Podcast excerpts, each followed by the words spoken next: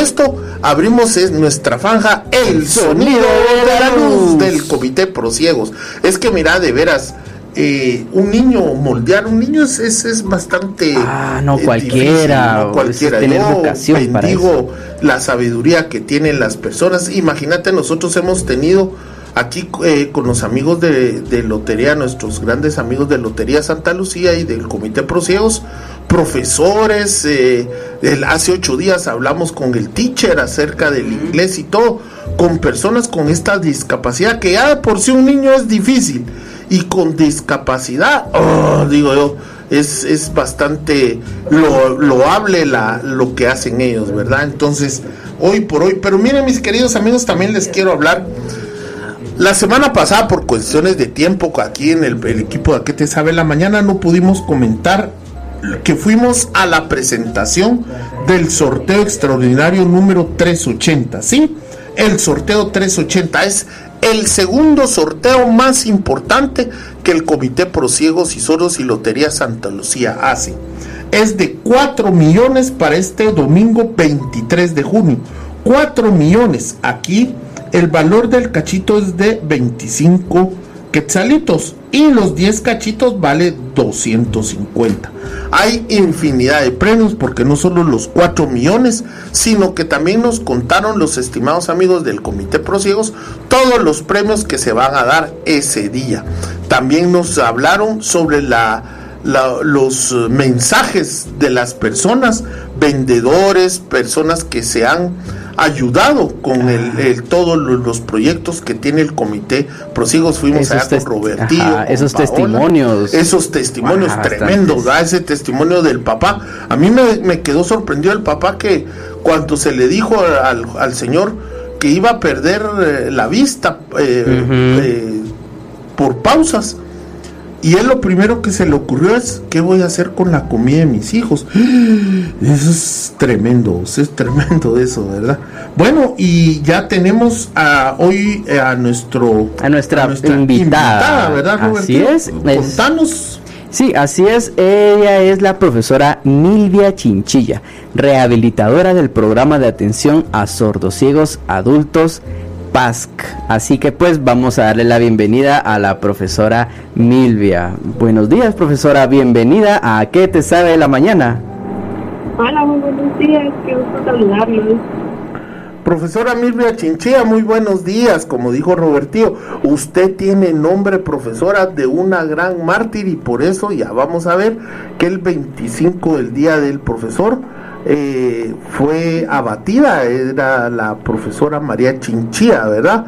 Entonces usted también, mire qué casualidad, o no sé si es familiar de ella. Pura casualidad. Ah, pura casualidad, muy bien, excelente profesora. Cuéntanos, profesora Milvia, por favor, ¿qué es la sordoceguera? Hola, mucho gusto. Pues con gusto les comento. La sordoceguera es una discapacidad que nosotros le decimos que es única, ya que se desarrolla cuando se combina la deficiencia visual y la deficiencia auditiva.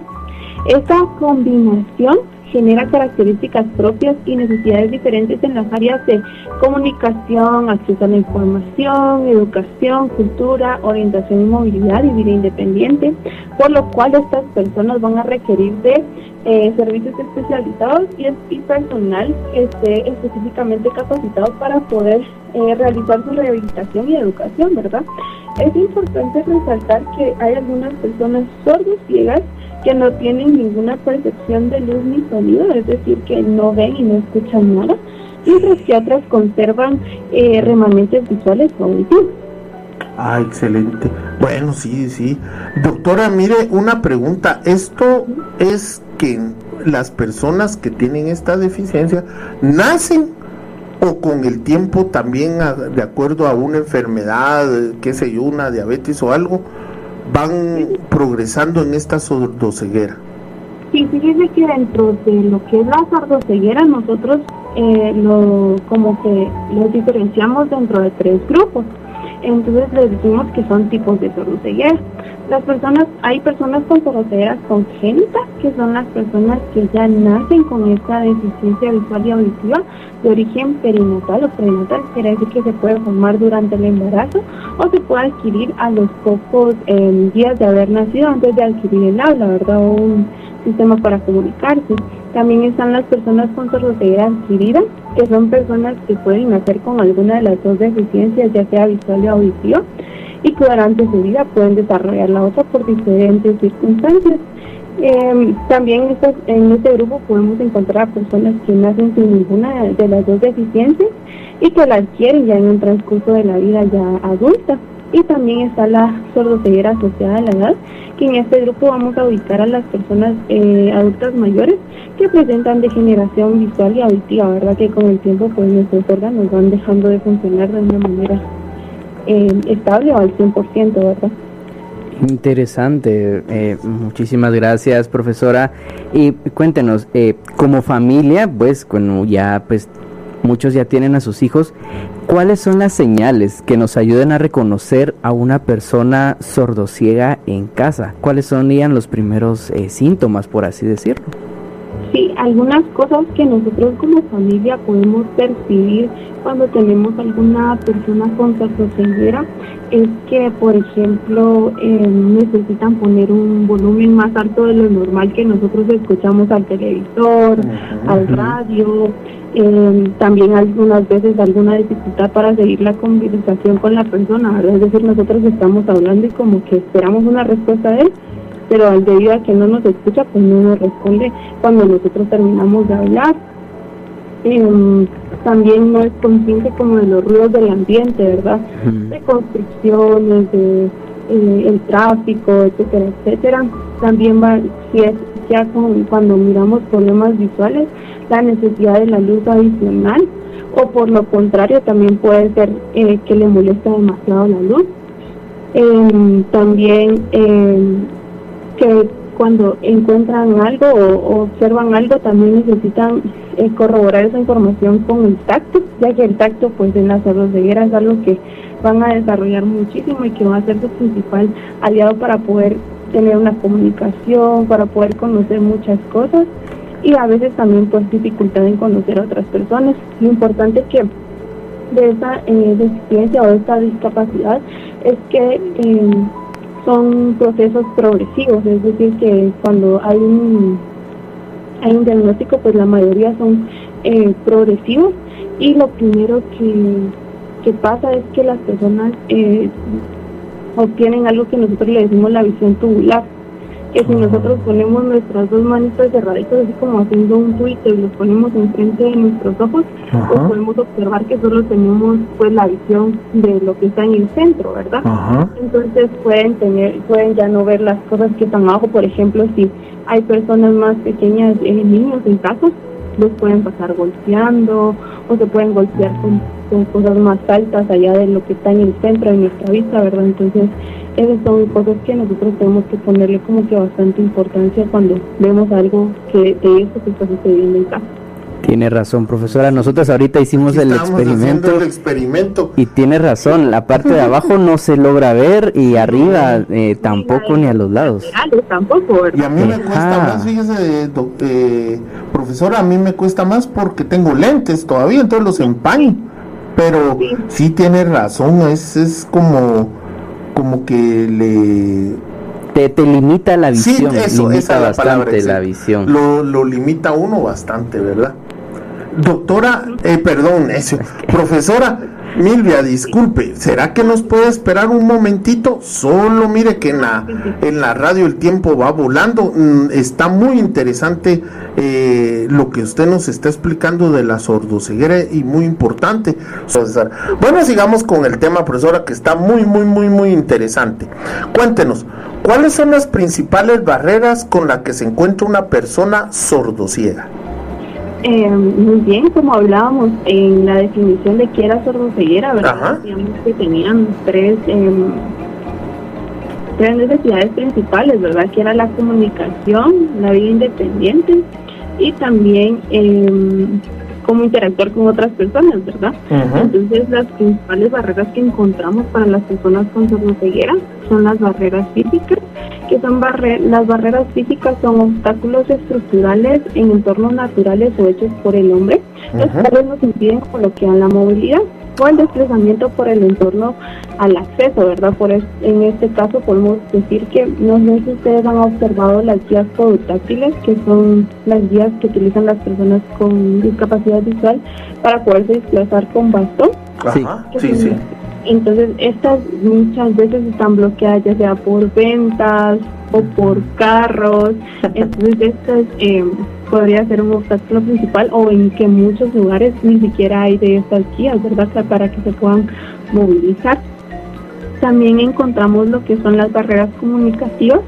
Las barreras de comunicación eh, que experimentan las personas con sordoceguera que tienen esta discapacidad, pues, eh, pues es el acceso a la información, el cómo comunicarse con otra persona, ¿verdad? Que pues al tener la deficiencia visual o auditiva muchas veces pues la comunicación puede ser un, un obstáculo, podríamos decir, para poder tener una vida independiente, poderse comunicar con otra persona.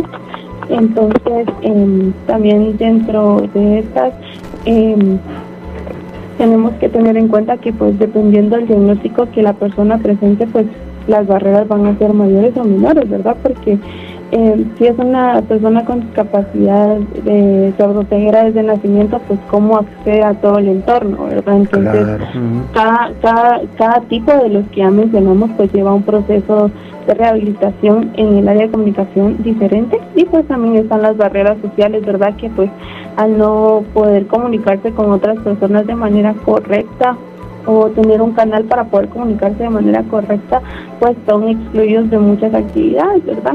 En el programa de rehabilitación nosotros también formamos a un familiar, que a ese familiar le llamamos que es un guía intérprete. Ah, Esta persona va a ser la mediadora, por así decirlo, entre la persona con sordoceguera y la persona con la que se quiera comunicar, porque van a utilizar sistemas de comunicación eh, diferentes a los que nosotros utilizamos, ¿verdad? Nosotros para poder acceder a la información, pues podemos ver la computadora, podemos ver el teléfono, podemos ver el periódico, eh, podemos ver las noticias en, en la televisión, pero muchas veces de las, las personas con ceguera, pues al no escuchar y no ver óptimamente, pues no van a tener acceso a eso, ¿verdad? Entonces necesitamos que alguien le esté informando qué es lo que está pasando en el entorno.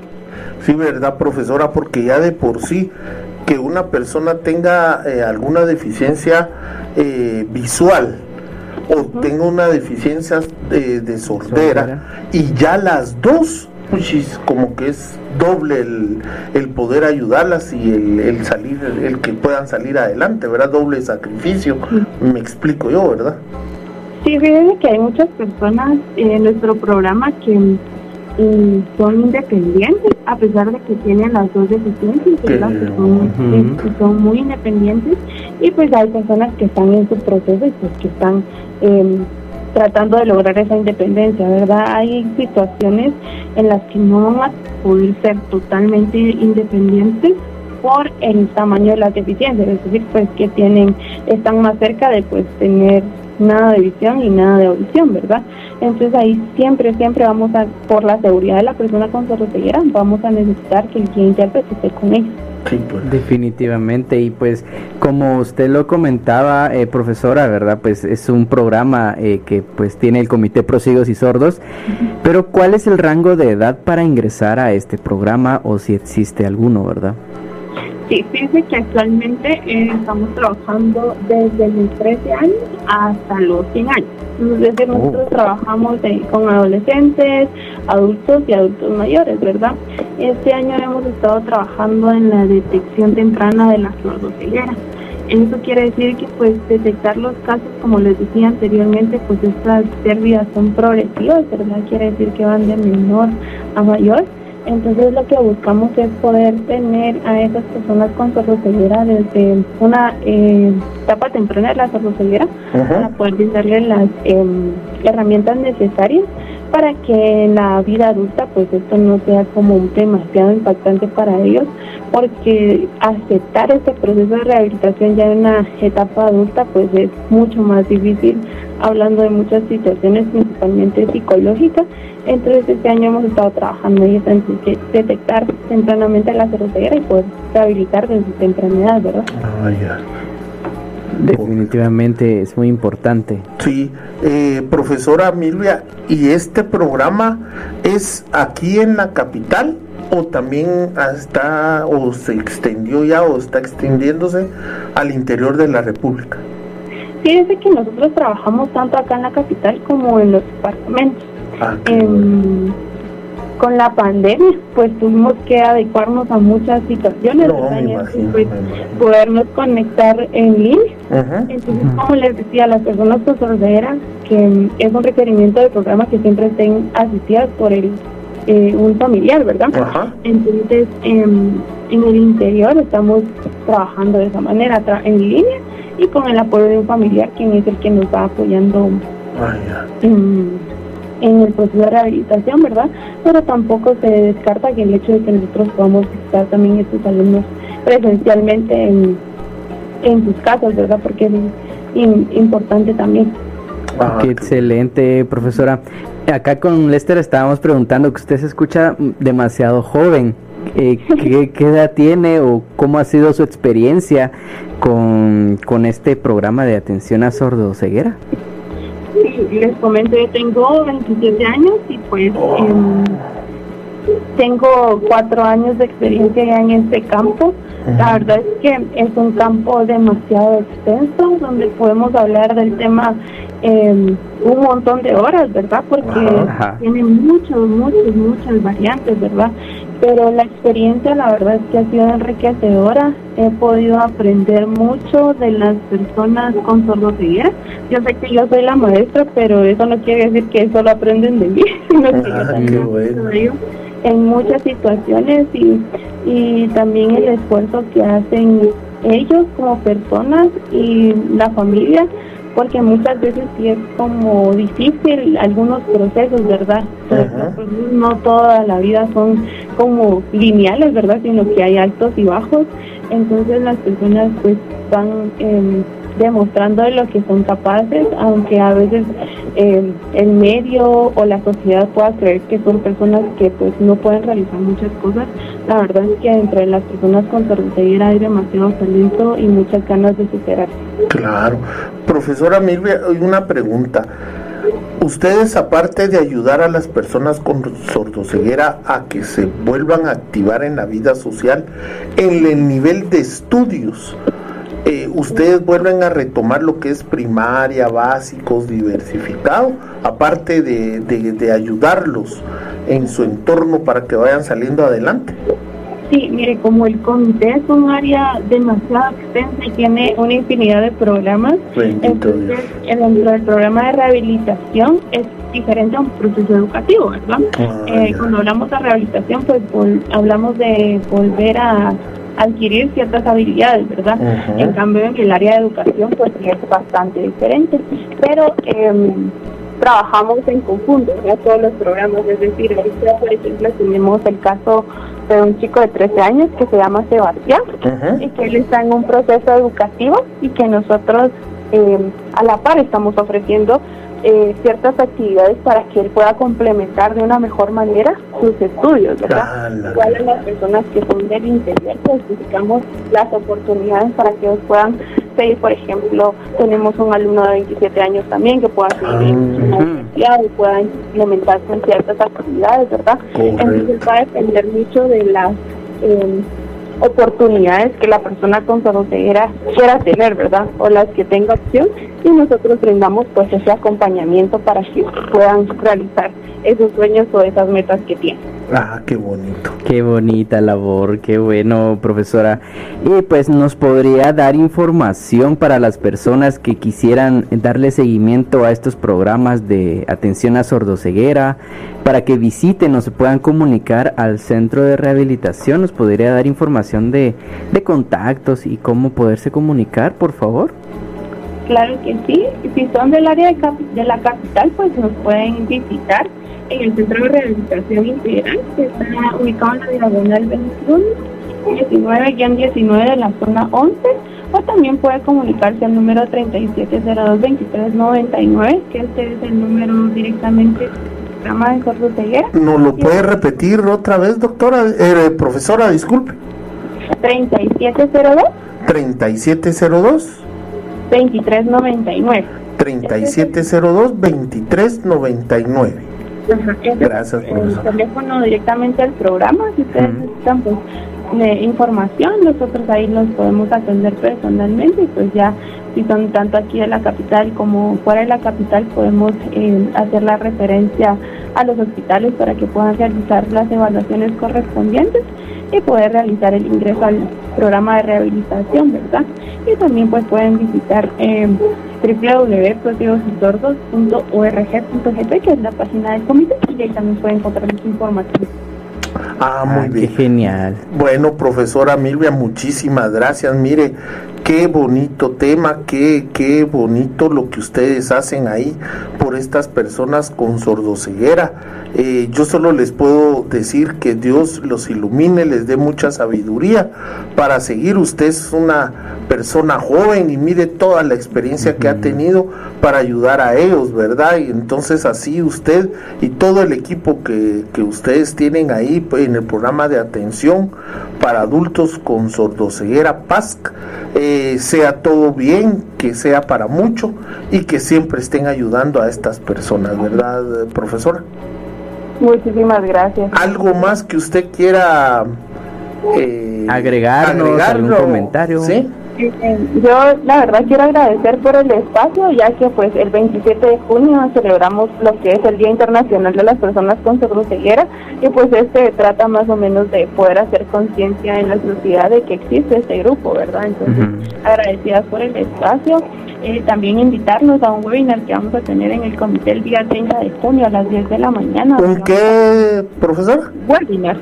Ah, ah webinar. ah sí. Ajá Facebook del comité el día 30, que pues va vamos a tener una pequeña experiencia de, lo que es vivir con sordoceguera y pues vamos a poder aprender un poco más sobre esto y poder crear conciencia en nosotros mismos sobre esta población, ¿verdad? Ah, bueno, entonces mira, ahí nos manda la invitación y seguro que por ahí le, le llegamos para a experimentar esto y contárselos a nuestros amigos radioescuchas, ¿verdad? Eh, cómo es la experiencia y cómo uno debería desenvolverse en ese sentido, ¿verdad? Exacto. Bueno, profesora Milva, muchísimas gracias a nombre del programa que te sabe la mañana. Como vuelvo a decir, Dios la bendiga y le dé mucha sabiduría, ¿yo? Muchísimas gracias, que tengan un feliz día. Gracias, profesora. que, vaya bien, gracias, muy amable. Bueno, miren, entonces hoy en su franja El Sonido de la Luz, algo, un tema muy interesante, un tema que que pues yo, yo me quedo sorprendido, Robertío, de, la, de las personas que están luchando día con día. Y una hay veces, vamos, cuando se levanta, que ay, que me duele esto, que un brazo, que no. Y personas que día a día amanecen con esa sordoceguera. Sí, es de admirar. Y, van adelante y salen adelante. Como salen adelante, es muy importante. Y gracias al Comité Pro Ciegos y Sordos, a través de Lotería Santa Lucía, que tiene todos estos programas. Si te das cuenta, como dijo la profesora en un instante de la entrevista, como tiene tantos programas el comité, acá en los departamentos, para diferentes tipos de, de, discapacidades, entonces es de aplaudir toda la labor que hacen acá en Guatemala y cómo ayudan a las personas.